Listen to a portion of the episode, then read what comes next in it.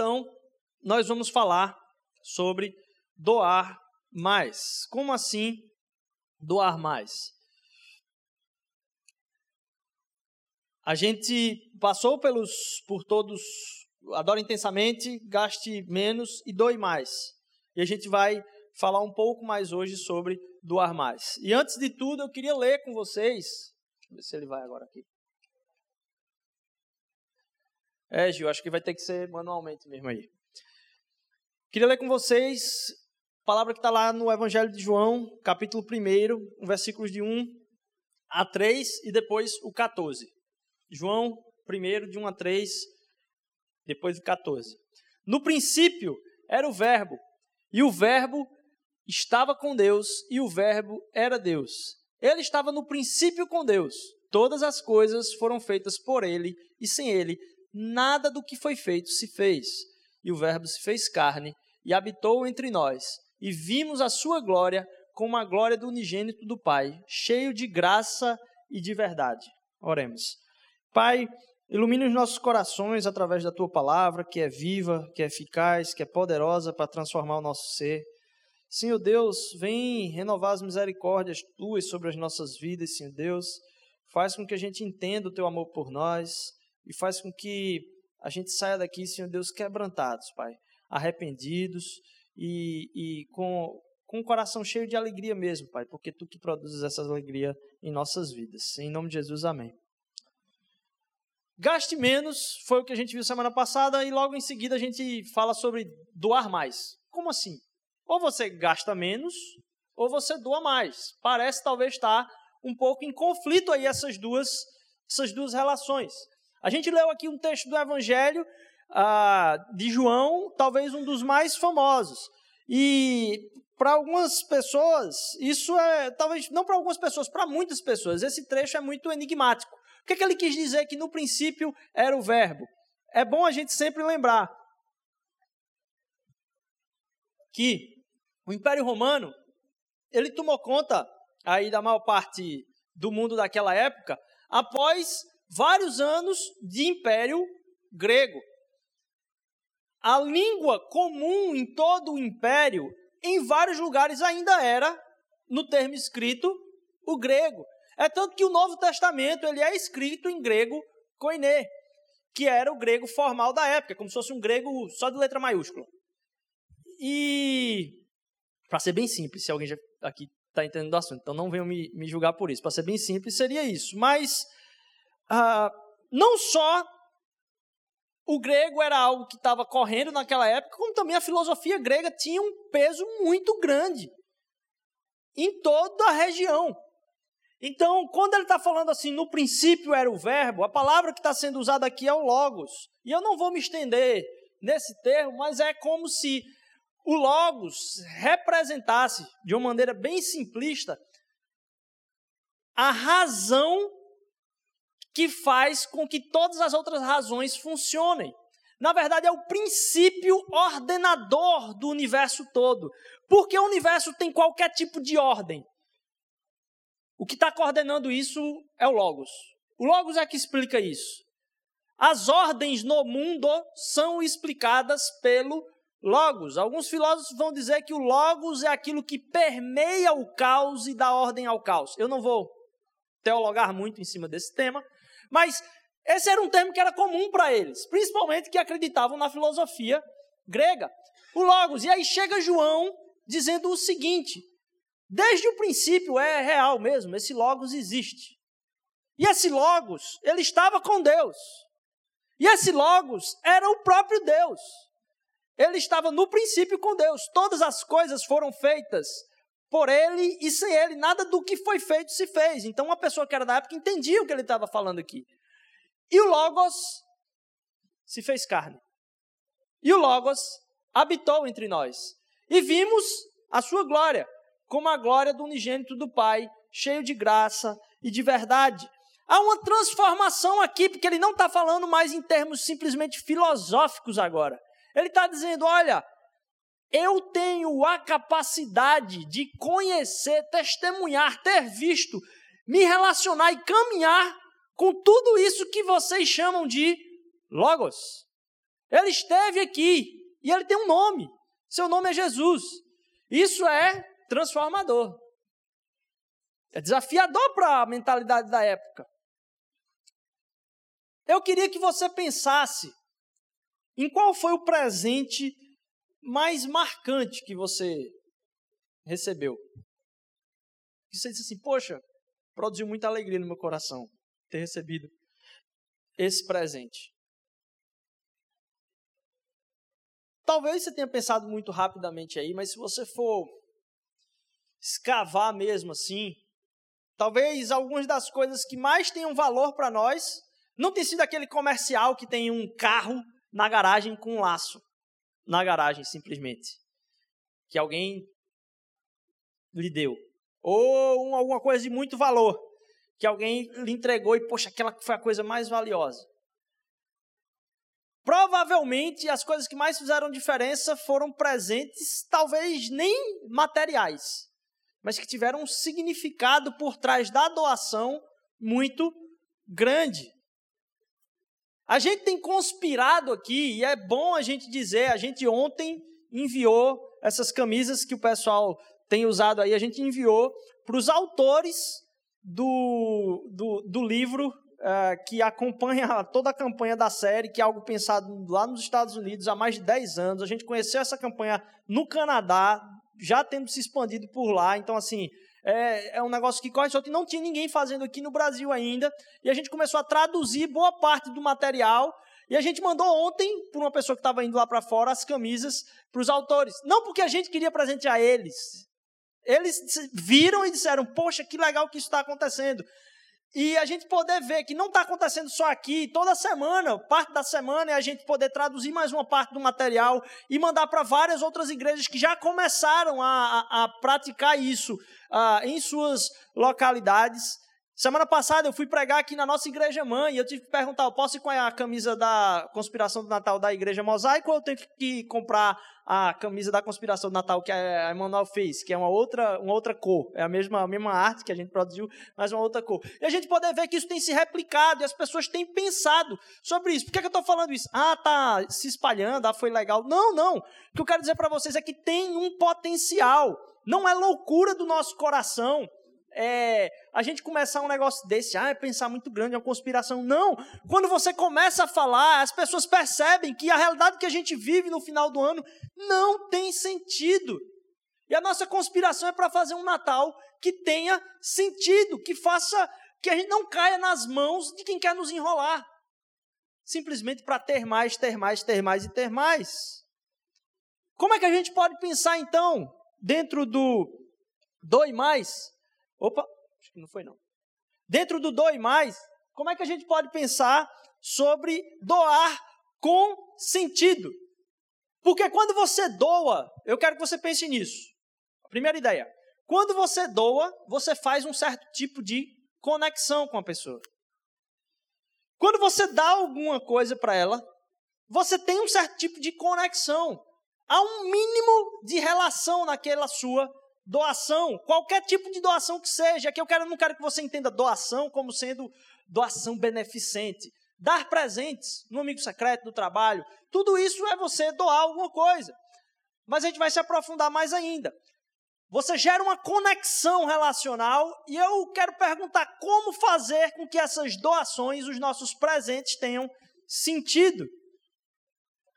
A gente já viu semana passada que a gente começa a se sentir obrigado a comprar coisas para si no final do ano, como os vestidos de final de ano, roupa de final de ano, roupa de Natal. Mas também nós somos obrigados a representar nossos relacionamentos com presentes, através dessas festas que cada vez têm ficado mais chatas para muita gente, que são os, os amigos secretos. Porque, mesmo sendo secretos, poucos deles realmente são amigos. E você perde boa parte do seu tempo, se não comprando o presente, pensando o que você vai dar de presente.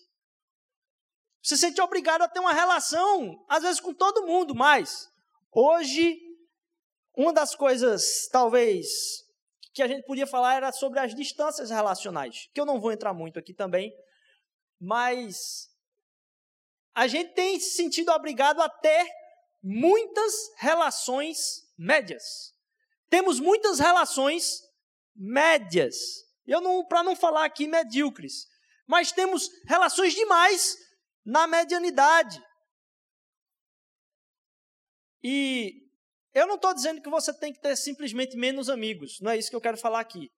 Você tem muitas relações que são médias, e está aí o Twitter, Facebook, uh, Instagram, para falar de tantas relações médias que temos e como a gente quer. A gente não se importa com as relações, a gente quer quantidade. Se for em relação a gente aí na questão de seguir, eu quero que quanto mais pessoas eu tiver me seguindo, melhor.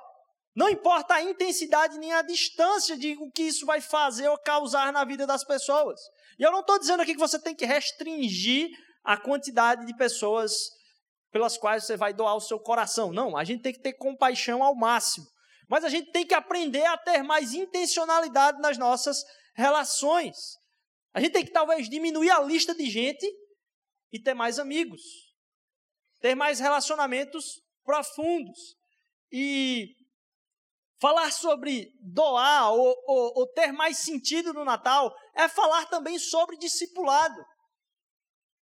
O tempo de discipulado que você pode ter na sua família, seja com os seus filhos, seja com os seus pais, faz com que você possa ajudar, e, e talvez esse seja o princípio, a tirar os olhos das pessoas que estão ao seu redor das vitrines e apontar para a manjedoura. Então a busca e a luta pela simplicidade, a conversa sobre simplicidade com a sua família é muito importante nessa época, como a gente já tem falado. E um discipulado talvez muito mais para a presença de Deus, entender que o Natal é Deus conosco. A única coisa a, a, que, é, que é a mais significativa do Natal é sobre o que o Natal é, que é Jesus Cristo. As pessoas que vendem para a gente os anseios de Natal, eles querem que a gente entenda e venha a desejar cada vez mais coisas que não vão produzir valor para o nosso coração. E a resposta de Deus para os problemas do mundo, ela nunca foi material. Deus não nos deu mais coisas. Até coisas boas, como trabalho, comida ou saúde ele nos presenteou com algo muito diferente. O presente mais inestimável e talvez pessoal de todos, e é sobre isso que a gente vai falar. O que é que Deus nos deu? A palavra vai dizer que o anúncio a Maria dá um nome de Deus em Jesus. Tem um nome que Jesus recebe, que é falado lá, que é Emanuel. Deus conosco. Para a gente falar um pouco a respeito do Natal, entender essa doutrina do que a gente chama encarnação é muito importante. E eu não estou dando aula de teologia aqui, falando, vamos falar sobre a doutrina da encarnação.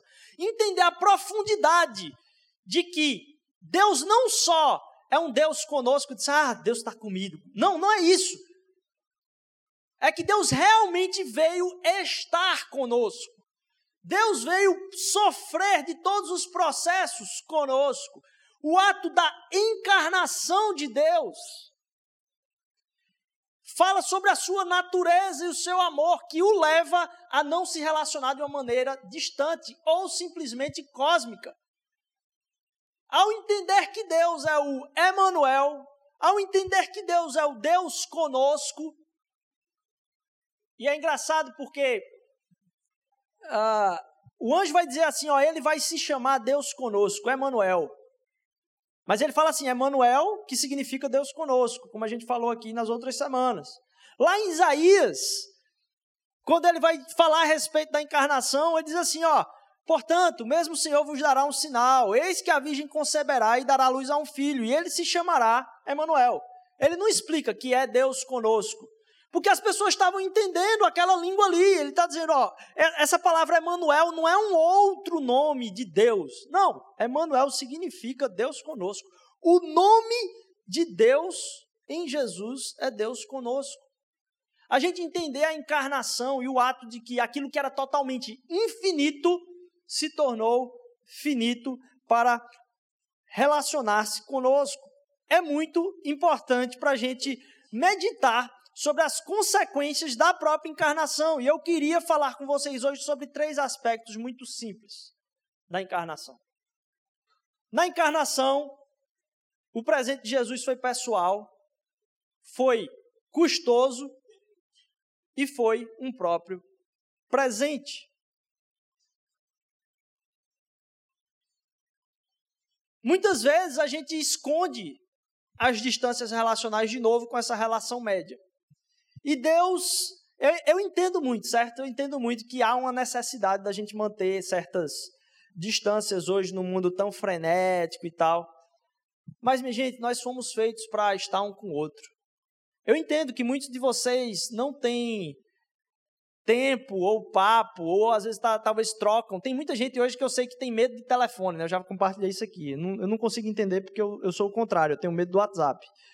Mas tem muita gente que tem medo do telefone.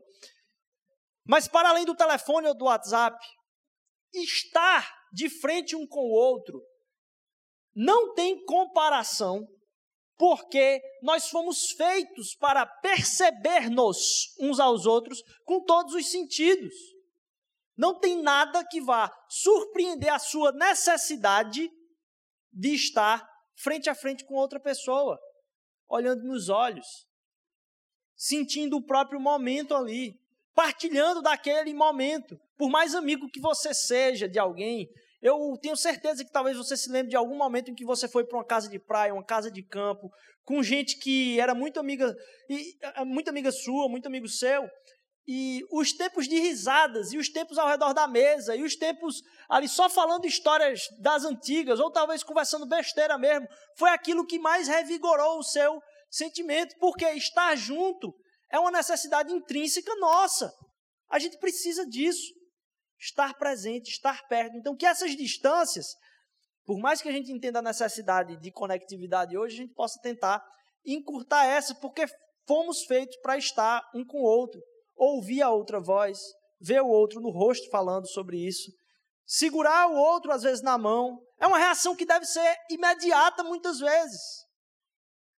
E talvez ter esse relacionamento pausado, porque se eu ligo para alguém, eu preciso entender que há um tempo da minha voz chegar lá, quase que imperceptível, do outro lado. E eu falo, a pessoa responde.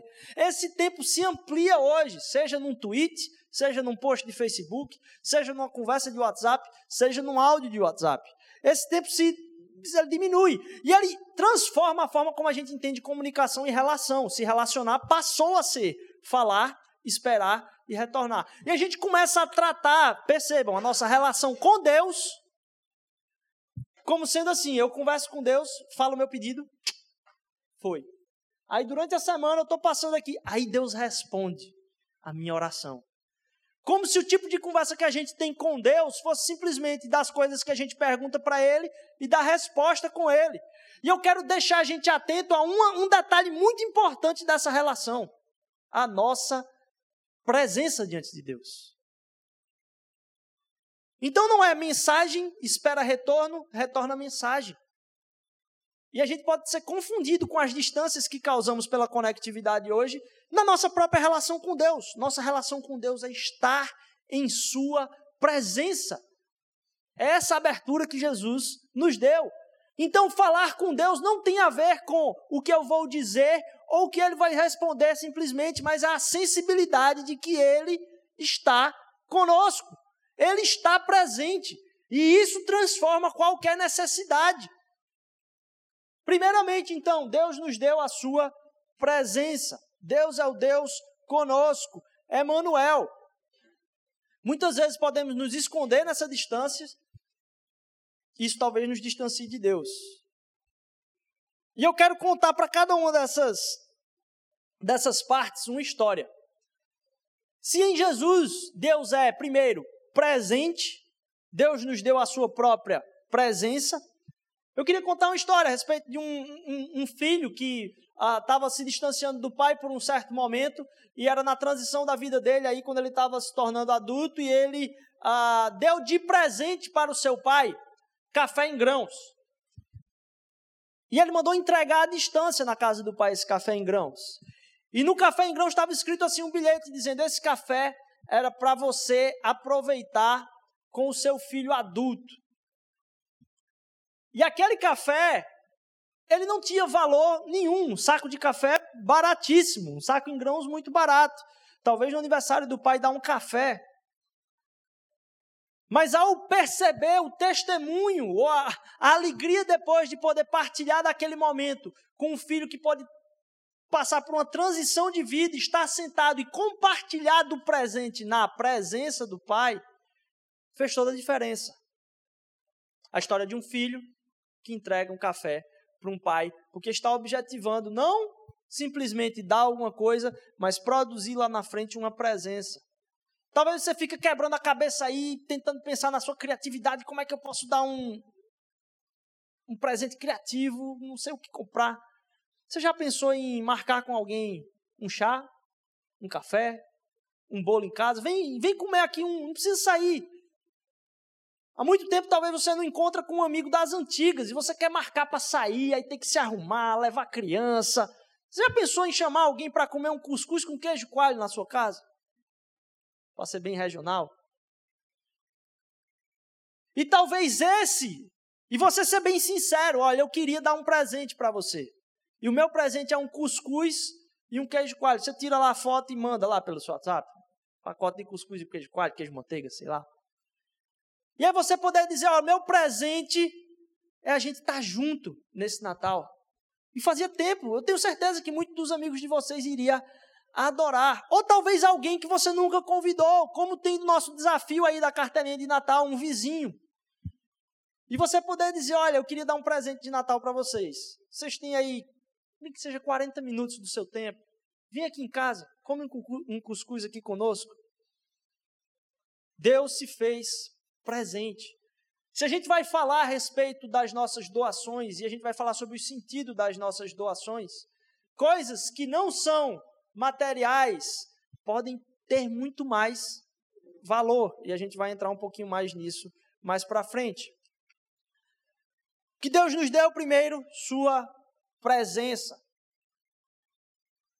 Ele foi presente, mas ele também foi pessoal. O presente de Deus em Jesus foi pessoal. Vez após vez nos evangelhos mostram a natureza relacional do próprio Jesus. Ele simplesmente gostava de estar com as pessoas. E não é só isso. Havia intencionalidade nesse estar e nesse cultivar de relacionamentos. Prestar atenção. Ele ouviu, percebeu, fez tudo que as pessoas que estão apressadas parassem e esquecessem o que estavam fazendo. Olha, presentes descartáveis e genéricos não são apenas um desperdício de dinheiro, mas eles gritam. Eles falam assim: olha, eu não penso em você há muito tempo, mas eu ainda me senti obrigado a lhe dar algo. É isso que um presente descartável representa. Esse tipo de doação está aproximando a gente ou está simplesmente mantendo a distância média? Como é que a gente pode fazer para celebrar a história de Jesus através dos nossos presentes de uma forma pessoal? Porque um presente ele não precisa ser útil somente. Às vezes a gente pensa na questão da utilidade. E dar um presente útil é bem criativo. Poxa, uma coisa que a pessoa vai usar.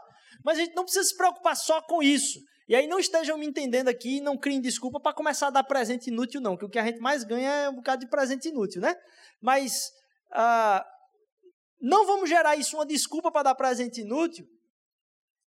E também você não precisa criar em você algo assim, a dizer, ah, eu vou, poxa, eu queria te presentear, Joel, eu vou fazer um quadro. O cara vai ficar todo constrangido porque eu não sei pintar porcaria nenhuma. E aí você recebe aquele negócio ali que o cara vai botar, tem que botar na sala. Não, não é isso que eu estou falando. Mas eu acredito que muitas vezes o fato de você confeccionar algo dá muito mais valor. Minha esposa é especialista nisso. E eu sou péssimo. Péssimo. Péssimo demais. Em saber entender que a relação ela é muito mais importante.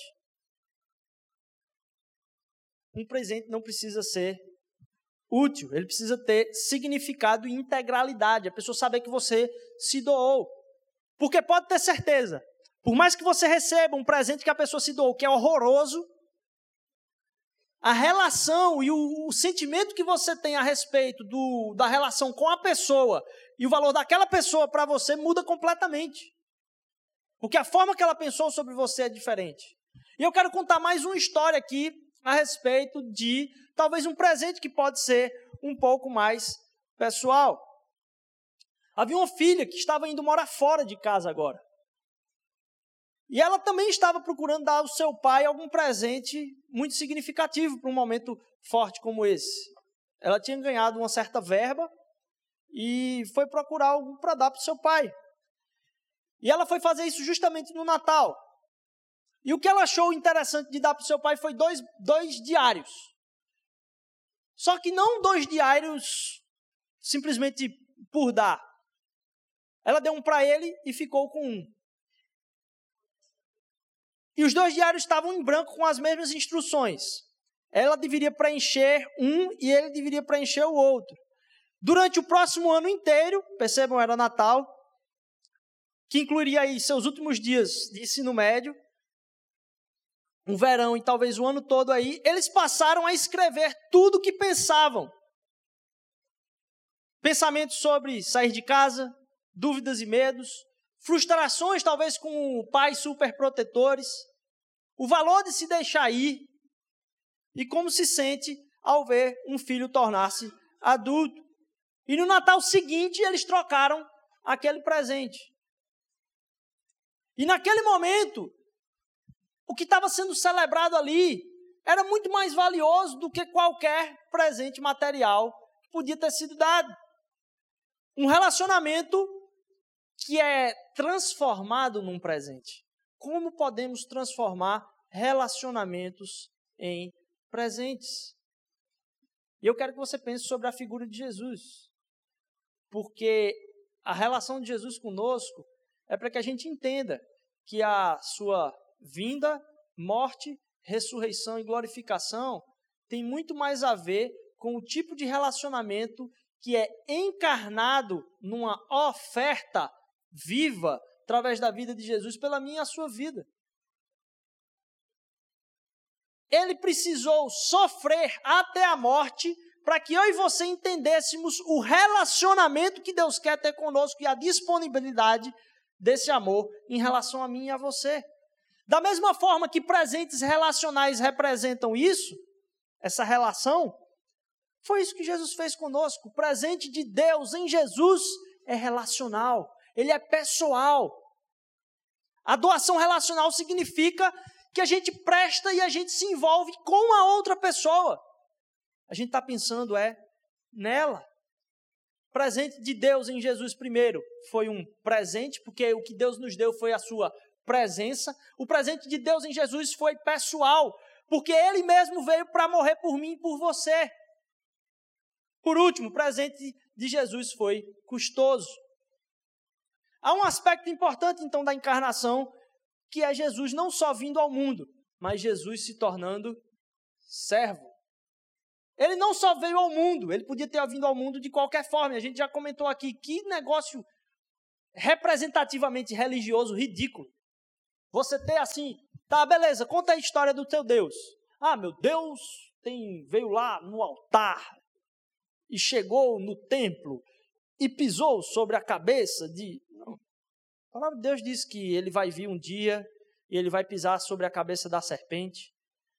Mas a expectativa das civilizações a respeito dos seus deuses e a representação carnal desses deuses era através de estátuas grandiosas, era através de coisas que eram imperialistas, era através de conquistas que vinham a derrubar e matar a vida das pessoas.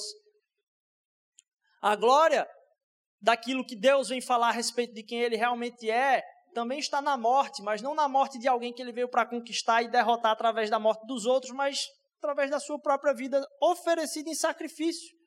É muito louco. O evangelho é completamente contra qualquer tipo de sistema religioso já levantado. Ele inverte todas as coisas. O Deus que veio para vencer através da sua própria morte. A entrega do seu filho como resposta de amor maior foi a glória representada aqui através da sua ressurreição. A vinda não para um palácio, mas para uma manjedoura. A adoração, não, mas a fuga, o abandono, o desespero de estar sozinho, abandonado pelas pessoas que estavam mais próximas. O culto prestado a Jesus Cristo em vida foi o abandono. Isso não, não tem uma história que. Se você queria inventar uma história para falar de religião, essa seria a última história possível para alguém inventar a respeito da glória e a vitória e o Deus sobre todos os deuses. Essa é a pior história para você ter inventado, era a história de um Deus que veio para uma manjedoura no Oriente Médio e morreu e as pessoas abandonaram ele. Um Deus que, quando foi ah, levantado, foi levantado na sua própria morte para todo mundo ver as suas vergonhas. Tudo isso por amor a mim e a você. Jesus escolheu entrar na história então de maneira mais humilde. E essa verdade agora compromete a gente na servidão de entender quem é a natureza de Deus e somos imagem e semelhança dele, como devemos representá-lo em nossos relacionamentos uns com os outros e com o mundo. A humildade de Jesus o levou à cruz e o Filho do Homem não veio para ser servido, mas para ser servo e oferecer sua vida em resgate de outros. Em termos práticos, isso significa que a doação relacional, minha e sua, vai custar, é dolorosa. Essa doação relacional, ela custa ao nosso coração, ela é dolorosa. E se eles não gostarem do meu presente? E se eles não entenderem a intenção?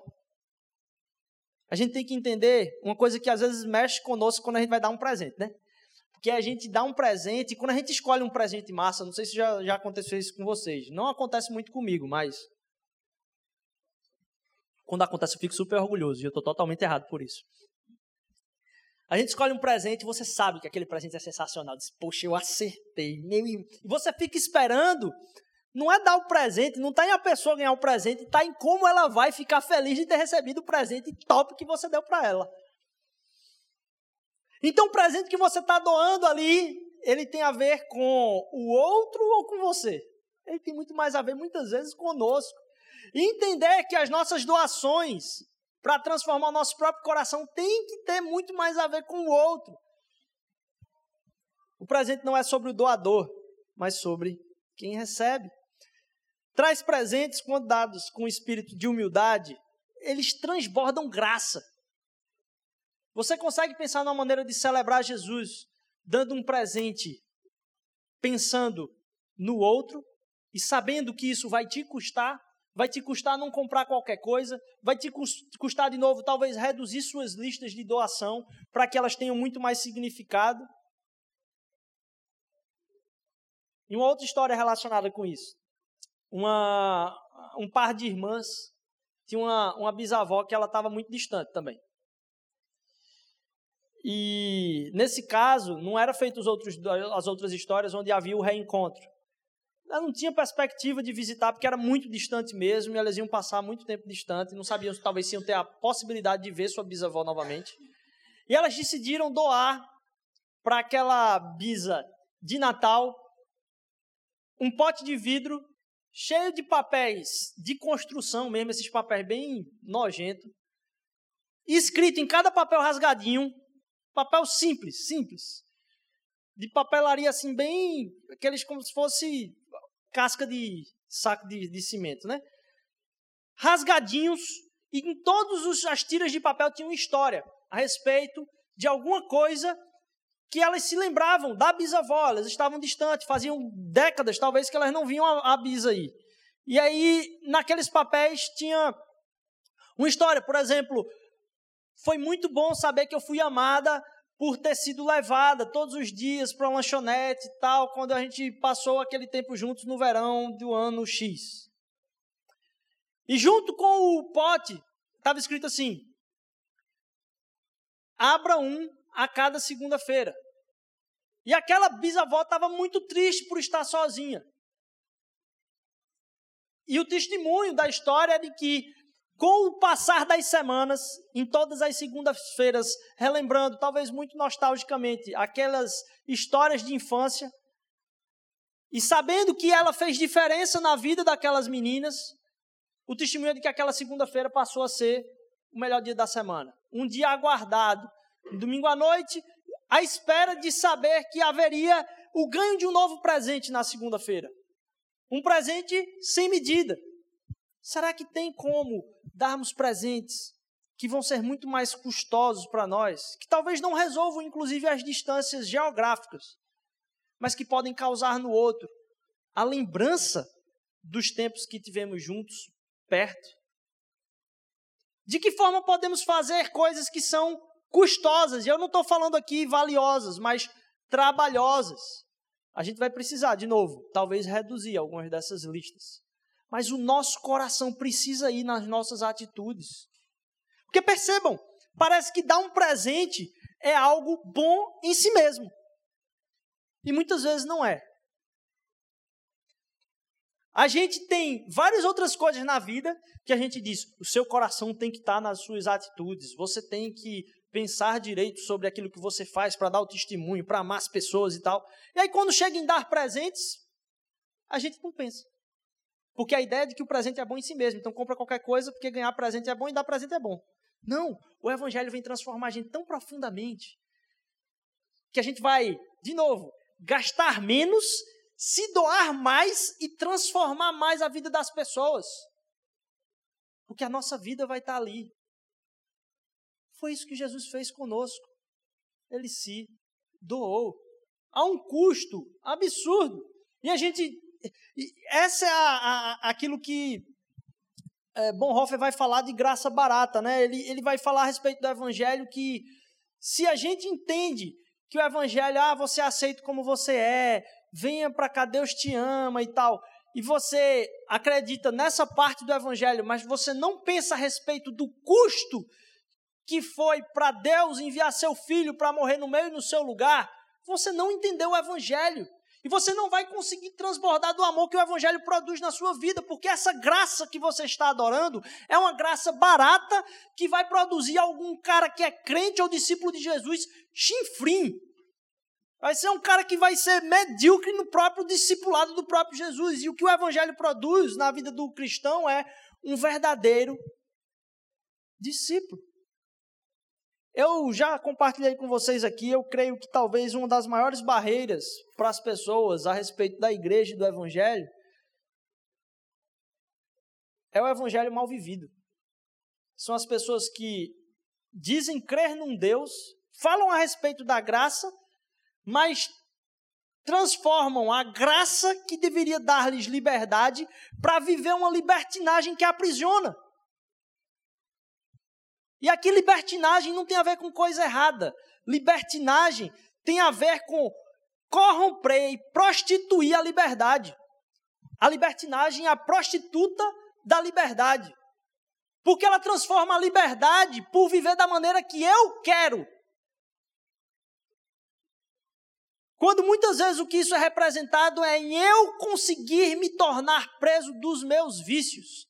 E quanto mais libertino eu me torno, mais escravo dos meus desejos eu vou me tornando. E na medida que eu vou me tornando mais escravo dos meus próprios desejos, dos meus próprios vícios, das minhas próprias carências, e aí eu quero dizer para você: você não precisa viver pelas suas carências. Deus quer te libertar das tuas próprias carências. Quanto mais vivemos, não na liberdade, mas na libertinagem, mas nos tornamos não livres, mas escravos dos nossos próprios desejos. E ao nos tornar escravos dos próprios desejos, qual é a definição de algo que é escravo dos próprios desejos? Um animal. Então, na medida que não vivemos a liberdade entendida na graça preciosa de Jesus, não só vamos nos tornando mais escravos dos desejos, dos vícios, das coisas mais fáceis de fazer, como também vamos nos animalizando Viver na graça de Jesus é ser humano. Viver na graça de Jesus é dizer para a pessoa que ela é humana. E ao dizer que ela é humana, você não está falando, ah, você é uma coisa diferente do animal. Não. É para dizer, você tem dignidade em Deus. Eu estou tratando você como digno pela sua criação. Então, dar presentes relacionais, doar mais e doar mais de si mesmo, transforma a mensagem do Evangelho do que você está dizendo, que ele representa e o que ele significa. Porque não tem a ver, de novo, em você mostrar para o outro quanto você é criativo. E a pessoa se alegrar com isso. Mas você dizer para ela quem ela é para Deus. Quando você demonstra através de uma doação um presente para alguém, você está dizendo o quanto ela é amada por Deus. Eu e você, Márcio, massa demais você estar tá aqui hoje. Obrigado por ter compartilhado desse tempo.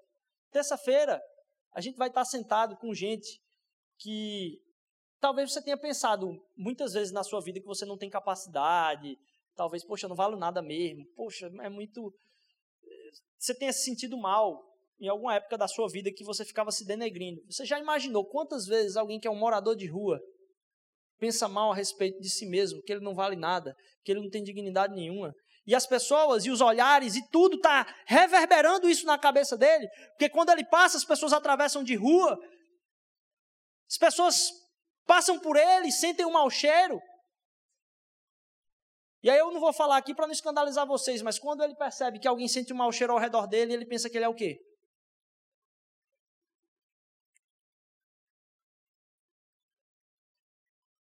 Dejeto.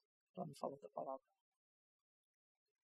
Então, ao sentar e estar presente naquele momento com eles, é para dizer: você tem tanta dignidade quanto eu. Quem está dizendo não sou eu. A palavra de Deus diz isso. Não tem quem mude. Sua dignidade está acima de todas as coisas.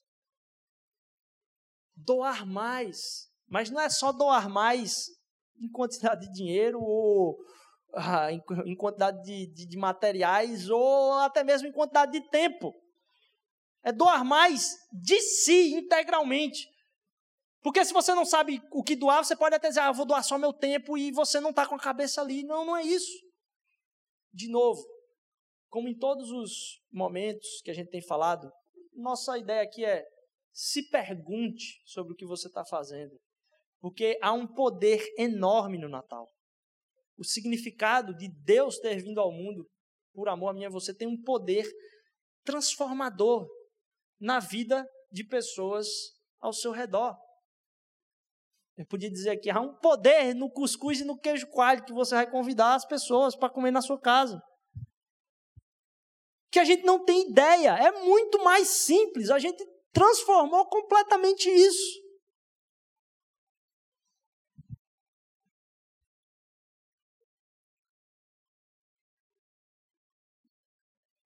Nessa história da,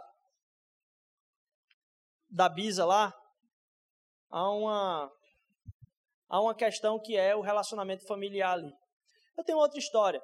A pessoa pegou um, um, uns amigos, tinha alguém que estava se sentindo um pouco sozinha também, mas eram amigos, assim, familiares, e decidiu presentear alguém. Ela era boa com as mãos, e aí fez um álbum um álbum daqueles bem trabalhados, sabe? Pediu fotos e cartinhas dos familiares, montou e entregou para alguém que estava se achando muito mal num tempo difícil da sua vida. E fez questão de entregar, não para ela, mas deixar numa cômoda do quarto dela para que ela abrisse aquilo ali sozinha. Sabe por quê? Para fazer com que aquela pessoa entendesse que o presente não era sobre quem fez o presente. Era para falar sobre quem estava recebendo o presente, o quanto ela é amada. Precisamos resistir a dar presentes fáceis, isso é uma armadilha. Semana passada eu comentei aqui, e aí eu vou me encaminhando para o final. Semana passada eu comentei sobre uh, os pais quererem que os filhos tivessem aquilo que eles não tiveram. E aí começam a encher de bens materiais. Gente estava falando que com isso muitos dos filhos não tiveram, muitos dos filhos não tiveram o bem mais precioso que os seus pais ganharam, que foi o tempo com os pais.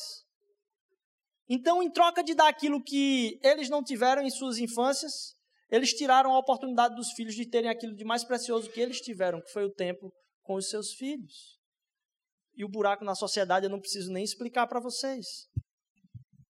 Os melhores presentes celebram um relacionamento. Uma última história. Um pai, no seu escritório de trabalho, tem um quadro horroroso na parede, mas que foi desenhado pela sua pequenina. O valor daquilo está na estética, o valor daquilo está na no valor em grana ou em estar tá de novo nas relações, nas relações. Porque os melhores presentes celebram um relacionamento.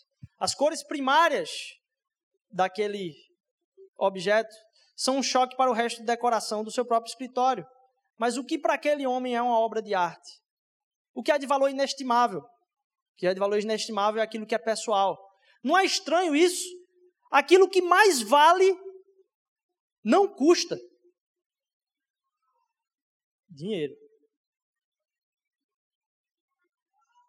O maior presente é nos doarmos uns para os outros e é estar presente. Sabe quando você. O que, que você pode fazer quando você não tem nada o que fazer? Vou explicar. O que você pode fazer quando você percebe que você não pode ajudar em nada? Sabe quando alguém está chorando e não vem palavra nenhuma na sua cabeça? Quando alguém está passando por um momento super difícil, você não sabe o que fazer. Quando alguém está doente numa cama de hospital e você fica sem saber, então eu vou lá para falar o quê? Desencana. Vai para lá para estar presente, porque é a coisa mais valiosa. O entendimento de se doar é muito mais importante. Nós queremos ser presentes como pessoas. Não dar presente, ser presente. Queremos ser presentes como família e que isso transforme os relacionamentos dentro da sua família. E aí eu desafio você a entender como é que você pode dar um presente mais relacional para sua família, que tenha significado. Talvez sejam as relações que historicamente tenham tão mais significado e você, como eu, tenha muita dificuldade de falar algumas palavras profundas de elogio. Você tem dificuldade de dizer o que a pessoa representou e você pensa, diz, poxa, obrigado, Senhor Deus, por. Mas você não sabe como falar para aquela pessoa isso. Eu venho te desafiar que nesse Natal o poder do Evangelho vem encher o seu coração para falar coisas que deveriam ser faladas e vão soar como um presente no coração dos outros, dentro da sua família. Eu venho te desafiar para que, como PG, você junte a sua galera lá e pense: como é que a gente pode dar um presente relacional, tanto um para o outro, ou se juntar para doar um presente relacional para alguém? Eu sei que muitos de vocês têm feito isso nas próprias ações aqui da igreja. Mas que você possa pensar aí, poxa, como é que o meu PG podia dar um presente relacional? Como comunidade, que outras coisas a gente pode ser inspirado a transformar a vida das pessoas através de doações de presença? Como é bom poder encontrar com pessoas aqui no bairro que não frequentam essa igreja, não são nem da fé, mas que celebram aquilo que o Evangelho tem feito através da comunidade. Dizer, Olha, dia tal estou lá na ação. Obrigado, foi muito legal aquele dia. Ontem ver gente passando aqui dizendo: Ó, isso que vocês fazem todo ano é muito bênção. Ele não falou bênção, né? Porque na da igreja isso é top. As meninas saíram daqui depois, pegaram tudo que ficou e levaram lá para as meninas da Rio Azul. E a gente saber que muita gente vai ser abençoada naquela naquela comunidade, a gente ouvia as, a, a, voz de Jesus dizendo: Olha, eu não tinha onde dormir, vocês deram. Eu não tinha, eu não tinha o que comer, eu não tinha o que vestir. Qualquer coisa que vocês fazem aí, entre vocês, entendam. Vocês estão fazendo para mim. Que a gente possa representar nas nossas doações a maior doação e a história do maior presente que a gente recebeu. Todos os nossos presentes e toda a nossa própria vida deve ser uma meditação do maior presente que a gente recebeu. Que isso gere gratidão no nosso coração. Que a gente saia daqui pensando em não facilitar a nossa vida com os nossos presentes esse ano. Mas você já imaginou se algumas pessoas daqui decidirem viver diferente esse ano, puderem contar o testemunho aqui e a gente dizendo que vem diz não, a gente vai aumentar essa quantidade de pessoas. E a gente puder fazer com que pessoas no nosso trabalho façam isso.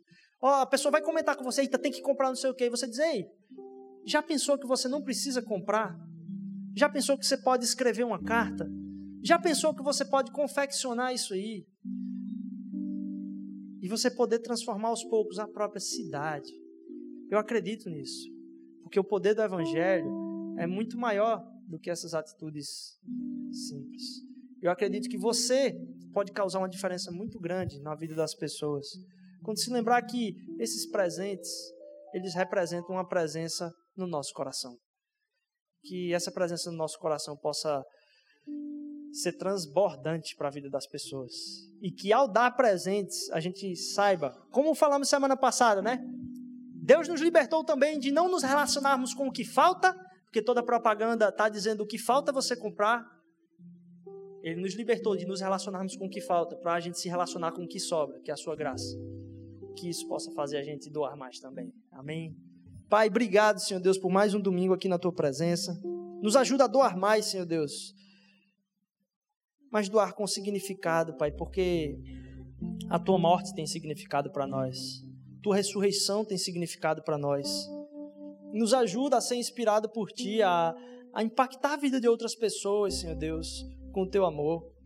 Nos ajuda, Senhor Deus, a, a pedir perdão ao Senhor, porque às vezes a gente está tão envolvido com os nossos próprios desejos, Senhor Deus, a gente está tão envolvido com a nossa própria rotina, Pai, que a gente não presta atenção no outro, Senhor Jesus. Quantas vezes já passou da gente precisar da nossa presença para outras pessoas? E fugimos disso, Senhor Jesus. Faz com que o Senhor lembre, Pai, que esse é o tempo mais valioso de mostrar o teu sacrifício através do nosso sacrifício. Nos usa e nos dá uma semana de doação, Senhor Jesus uma adoração, uma adoração inspirada na adoração por Ti. Em nome de Jesus, amém.